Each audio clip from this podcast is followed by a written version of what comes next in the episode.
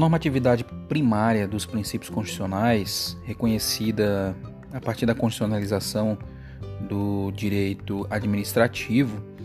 reconhece a centralidade dos direitos fundamentais, com a redefinição da ideia de supremacia do interesse público sobre o privado, a superação da concepção liberal do princípio da legalidade como vinculação positiva do administrador à lei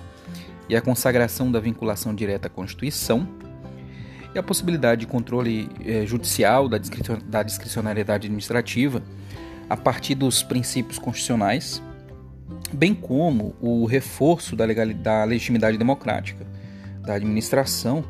por meio de instrumentos de participação dos cidadãos na tomada de decisões administrativas.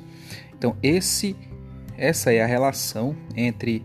a constitucionalização, o fenômeno da constitucionalização do direito e o princípio da juridicidade, que se consubstancia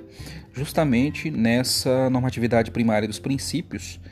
eh, constitucionais, né, dizendo então, fazendo uh, surgir a concepção ou a ideia de que todas as normas administrativas, todo o direito administrativo, os atos administrativos, a prestação dos serviços públicos, ah, bem como o exercício concreto da função administrativa, deverá ser eh, fundamentado na observância do princípio da juridicidade.